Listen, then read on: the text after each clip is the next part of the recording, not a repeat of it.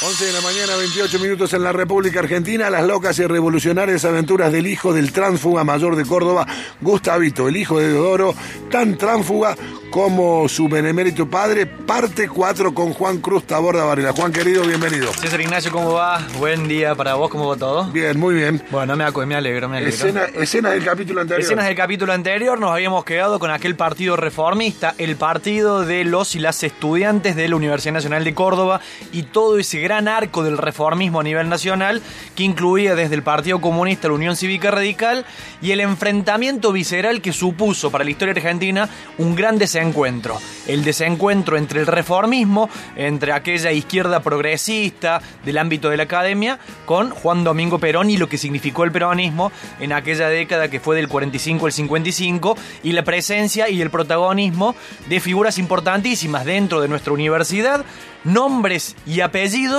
que a la postre iban a tener un protagonismo estelar a nivel nacional, entre los cuales estaba nuestro hombre Gustavo Roca, el hijo de, de Odoro. A tal punto ese enfrentamiento, y ya iniciamos el capítulo 4, que la oposición a todo lo que hiciera la Perón y el peronismo era total. 2 de diciembre del 46, no querían saber nada con Perón, hacen una gran asamblea en eh, el Córdoba Sport. Córdoba Sport, el lugar histórico de las asambleas en Córdoba. Actualmente es una playa de estacionamiento, si mal no calle, recuerdo. Calle Alvear. Calle al Alvear, frente exactamente. de la sinagoga. Al frente Yo de la siempre dejo el auto ahí. Playa de estacionamiento. Porque me quede cómodo. Sí, sí, sí, sí, sí. Hace una gran asamblea y como modo de demostración la oposición al peronismo y en virtud de que se venían los finales, porque era diciembre, mandato de la FUC, todo el mundo se presenta y ante la primera pregunta del profesor, la respuesta debe ser, por mandato de la FUC, no sé. Y esa era la respuesta que daban todos y todas las estudiantes cuando iban a rendir los finales en diciembre del 46. El profesor sacaba bolígrafo, el alumno sacaba bolígrafo, bueno, diga, no, la del teorema de Tales. Por mandato de la FUC, no sé. Ese era el nivel de enfrentamiento y como les dije, del otro lado, dentro del ámbito de nuestra universidad, había dos pesos pesados del peronismo militando y estudiando en la universidad. Por un lado Oscar. Roger y por otro lado un riojano que venía de una familia antiperonista, Carlos Saúl, que cuando había asamblea decía, no, yo me voy a Chalay, que era la peña del Chango Rodríguez que quedaba ahí en Santiago del Estero, casi San Jerónimo, en donde Carlos Saúl, el futuro presidente, se la pasaba todo el tiempo y le importaba muy poco lo que dictaminaba Perón desde Buenos Aires que había que hacer dentro de la universidad. A tal punto ese enfrentamiento que cuando Perón toma una de las decisiones más importantes para la historia de los estudios de grado de los estudios superiores de la República Argentina, y estoy hablando del decreto del 20 de junio del 49, cuando se anuncia la eliminación del arancel universitario, que era una vieja bandera reformista del 18, los reformistas dicen, es minúsculo en relación a las universidades avasalladas. Ni siquiera son capaces de reconocer la gratuidad de la universidad pública a partir de aquel decreto de Perón en el 49. Uno podría decir que la gran culpa de aquel desencuentro era de los reformistas. Por supuesto que Perón también tenía sus cosas que impedían que esa alianza pudiera hacerse real. Por ejemplo, alguna vez contó Juan Domingo Perón. Es cierto que los estudiantes universitarios estaban en su mayoría contra nosotros. Ocurría que, dijo el expresidente, muchos de ellos estaban dirigidos por la gente de extrema izquierda. Otros eran de procedencia oligárquica. Es cierto, oligarquía e izquierda. Extrema izquierda ya es cuando sos un poco de derecha decís extrema Sí, izquierda, ¿no? sí. Digamos izquierda. Casi no había gente del pueblo. También es cierto lo que dice Perón. Entonces me dije, hay que organizar a la juventud popular. Y emprendimos esa tarea con todos los, sindica- los sindicatos, dice Perón. Y dice, y de vez en cuando venía la FUBA, la Federación Universitaria de Buenos Aires, y nos hacía una manifestación frente a la Secretaría de Trabajo. Hasta que un día vinieron los muchachos del gremio de la carne, armados con cachiporras, y los enfrentaron en la calle Florida. Entonces se acabó. No vino más la FUBA. Oh, se acabó, claro. Palabras textuales de Juan Domingo Los Perón. domesticaron, digamos. Pero claro, por supuesto. Yo te explico, vení, nene, yo te explico lo que es una marcha. Te voy a explicar lo que son dos más dos. Entonces, en este gran desencuentro en donde el reformismo no era capaz de comprender lo que significaba el peronismo como movimiento popular, también es cierto que desde el peronismo eran capaces de interpretar a estas clases, clases sociales efectivamente, que venían desde otro sector social y que podían tener algún tipo de diferencia. En el medio de todo eso, ¿qué hacía Gustavo Roca? Vivía en dos mundos paralelos. Por un lado, en la militancia de izquierda, extrema izquierda diría Perón, ya empezó desde la eh, su época de estudiante universitario con sus viajes a Moscú, a participar de las actividades que realizaba la Unión Soviética, con viajes a Europa en donde se encontraba con la izquierda internacional y por otro lado la propia vida familiar de un Roca de esa un roca de eso. Por ejemplo, tenía una tía, Teresita Allende de Carreras. Eh, los Allende en Córdoba sabemos lo que son. Y a Gustavo Roca lo querían, el hijo de Odoro, porque era un tipo muy simpático, muy piola. Algún día vamos a escuchar su voz y era un cordobés nato, un cordobés eh, de esos cordobeses que atrapan por carisma. Y decía Teresita Allende de Carreras, una de sus tías, una mujer beata que formaba parte de la oligarquía cordobesa. Eh, ay, yo lo adoro a Gustavito, es tan simpático, tan formidable. Lástima, decía la tía Teresita, lástima que sea tan comunista. Y así lo tenían a Gustavo Roca, que vivía en dos mundos. Por un lado, su militancia universitaria inicial, después se va a recibir, y por otro lado, esta vida familiar, vida familiar que lo llevó a su primer trabajo en el estudio de su familia materna, los de esa. El estudio que había fundado su abuelo, que fue el primer rector destituido por los reformistas, por su papá Deodoro. El estudio de los esa un estudio de abogacía que es uno de los más longevos en la provincia de Córdoba y a nivel nacional y que aún existe. Ahí comenzó a trabajar Gustavo Roca junto a su hermano Marcelo, apenas se recibió, y su tío lo llamó y le dijo, su tío, el hermano de Maruca de esa, eh, el hijo del, rector de instituto, y le dijo, vos defendé a todos los que quieras, porque Gustavo Roca le dijo, yo quiero defender a los presos políticos, a los perseguidos políticos los quiero defender. Le dijo, vos defendé a todos los que quieras, pero no me hagas asambleas adentro del estudio. Dicen que cumplió a medias, que no cumplió del todo. ¿Y qué pasó con Gustavo Roca durante el peronismo? Defendió a los antiperonistas. ¿Y qué pasó con Gustavo Roca durante la dictadura del 55 defendió a los peronistas. Ya vamos a ir con esa segunda parte. Te cuento un primer caso de un antiperonista al que defendió Gustavo Roca y es un hombre que conocemos todos aquí en Córdoba porque se trata de uno de los pensadores más notables y brillantes que ha tenido la historia de Córdoba y no es otro que el Toto Smukler. El recordado Toto Smukler, fundador de Pasado y Presente, un hombre de vínculos con Armand Matelar, por ejemplo, que en aquel momento militaba en el Partido Comunista. El Partido Comunista y el peronismo, enemigos acérrimos. Smukler me supo contar que a él lo metían preso a cada ratito. Los presos políticos en esa época del peronismo eran los comunistas, eran el centro del ataque.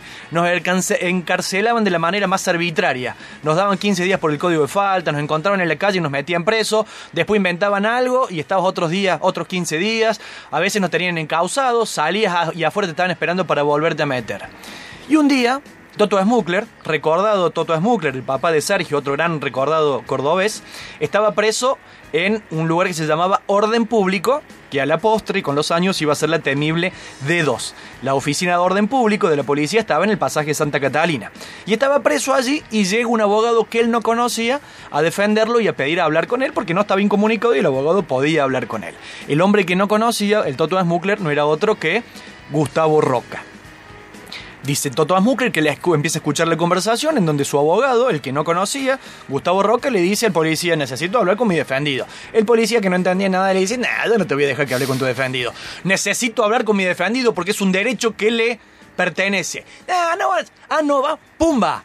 Lo recagó de una trompada Gustavo Roca al policía y el policía lo vio el Toto de Smukler desde su calabozo, pasó volando por una puerta por la trompada que le había pegado Gustavo Roca. Cuando no había razones para que el hombre de gorra entendiera, estaba la razón de la fuerza.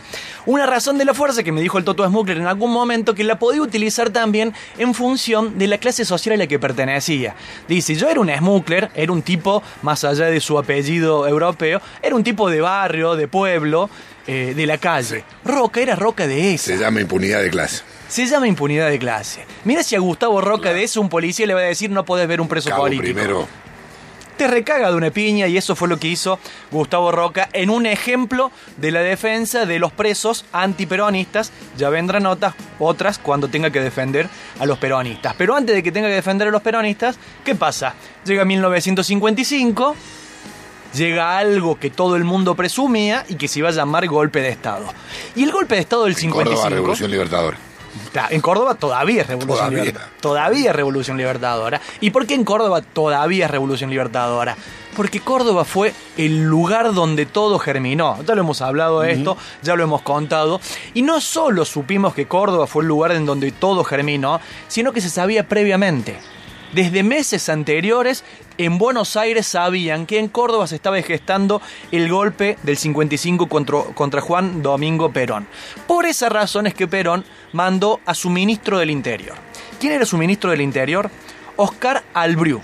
Oscar Albriu era un riojano que había estudiado aquí en Córdoba, Derecho, que había militado inicialmente en el Partido Comunista y que había tenido un fuerte protagonismo en la militancia universitaria de Córdoba y que después había virado hacia el peronismo. Perón le dijo a Albriu, che, Albriu, andate a Córdoba, que es donde se está gestando el golpe, buscate un grupo de hombres representativos, hombres, en ese momento eran hombres, que nos puedan bancar la parada para ver si intentamos frenar esto.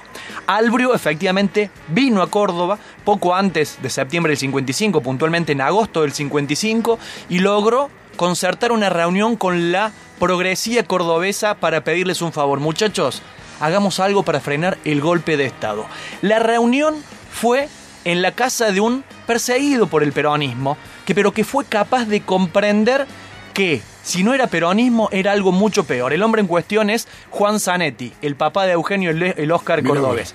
Puso su oficina en Rivera Indarte al 400 para recibir al enviado de Perón, Oscar Albriu. Allí, junto a Juan Zanetti, un hombre que había militado, que militaba en el PC, que formaba parte del grupo Insurrexit.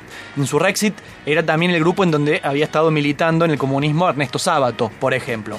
En Rivera Indarte al 400 se juntaron el ministro enviado por Perón, Juan Zanetti, tuvo también allí Julio Méndez López, el primo de Atilio López, Lucio Garzón Maceda, el futuro gobernador de Córdoba Arturo Zanichelli, a la postre suegro de José Manuel de la Sota y abuelo de Natalia de la Sota, y por supuesto Gustavo Roca. Ahí Albriu les dijo, muchachos, acá está el núcleo cívico militar inspirado en círculos católicos que está planeando un golpe. Necesitamos, me lo pide Perón, un pronunciamiento de ustedes para intentar frenar esto. Y efectivamente, este grupo de hombres que habían sido parte del Partido Reformista, de la izquierda cordobesa, que inicialmente se habían opuesto al peronismo, tuvieron la grandeza de comprender que sin el peronismo las cosas podían estar mucho peor. Y el 7 de agosto de 1955, redactado por Gustavo Roca y por Lucio Garzón Maceda, presentan públicamente un documento que se llama Por una convivencia democrática, y en donde dicen, los 41 hombres firmantes dicen acá, decimos acá, que Vamos a denunciar a las fuerzas reaccionarias, oligárquicas e imperialistas, eternas enemigas de la libertad, de la democracia y de la soberanía, que han ganado la calle en los últimos tiempos con el propósito de confundir las conciencias obreras y populares y detener el progreso político y social del país. Estaban reconociendo estos hombres, inicialmente antiperonistas, que en aquellos 10 años de peronismo había, había habido un progreso político y social del país. Las fuerzas populares, dijeron en este documento que firmaron 40 hombres de Córdoba, las fuerzas populares y progresistas no deben hacer el juego a la reacción en ascenso. Y ahí bancan el fortalecimiento de la separación del Estado y la Iglesia, la reforma agraria y el peronismo, la soberanía nacional y la solidaridad con los pueblos dominados por imperialismo. Firman Gustavo Roca, su hermano Marcelo, su futuro socio Lucio Garzón Maceda, Esteban Gorriti, a la postre candidato a gobernador del MIT, Horacio Mirabet, un médico muy importante del reformismo, Juan Zanetti, el papá del Oscar Cordobés, Gregorio Berman, Eugenio eh, Reati, Silvio Mondazzi, que iba a ser candidato a gobernador de Jorge Abelardo Ramos. Publicaron este gran documento que tuvo circulación por todo el país, pero no lograron evitar que Córdoba fuera el germen desde donde nació el golpe de Estado de septiembre del 55. Poquito antes del golpe de Estado del 55, un muy recordado de la política cordobesa, Teodoro Funes, el papate de Teodorito Funes, actual dirigente, o hasta hace poco dirigente del PJ. Menemista ultranza. Teodorito Funes, un menemista ultranza, en los 90 por supuesto. Beneficiado con un par de registros automotor. Muchísimo. Él y su familia, su hermana, por ejemplo. Viven para la posteridad con eso, ¿no? Uh, Ningún problema. como un título nobiliario, tener un, Exactamente. un, registro automotor. Sí, la monarquía. De la, de la política. La monarquía. De todas las épocas de la Argentina. Sí, sí, sí, sí, sí. Teodoro Funes, el padre. ¿Viste cuando Macri hablaba de esto que veía en Netflix a partir de las 7 de la tarde porque él no le iba el champán y el whisky hasta las 2 de la mañana? Bueno, Teodoro Funes viajó a Buenos Aires, le llevó el documento a Juan Domingo Perón y los inmortalizó para siempre el presidente previo al golpe de Estado cuando leyó el documento firmado por Gustavo Roca y otros 40 hombres y dijo, esto es lo que hay que hacer. Tienen razón estos 40 pelandrunes de Córdoba. Desde entonces fueron los 40 pelandrunes de Córdoba que en Córdoba se convirtieron en parias porque fueron muy pocos los hombres y mujeres que defendieron aquel gobierno constitucional y entre ellos estaban los 40 pelandrunes, entre ellos el hijo de Deodoro Gustavo Roca. Qué lindo poder meter la cabeza, la verdad que la crónica que hace Juan es como si estuviéramos, eh, como si estuviésemos ahí viviendo el minuto a minuto, la verdad que eh, fantástico. Cuarto capítulo este, ¿no es cierto? Cuarto y nos quedan muchísimos más. Muy bien, excelente, hasta la semana que viene. Muy bueno, Juan. Mira quién habla.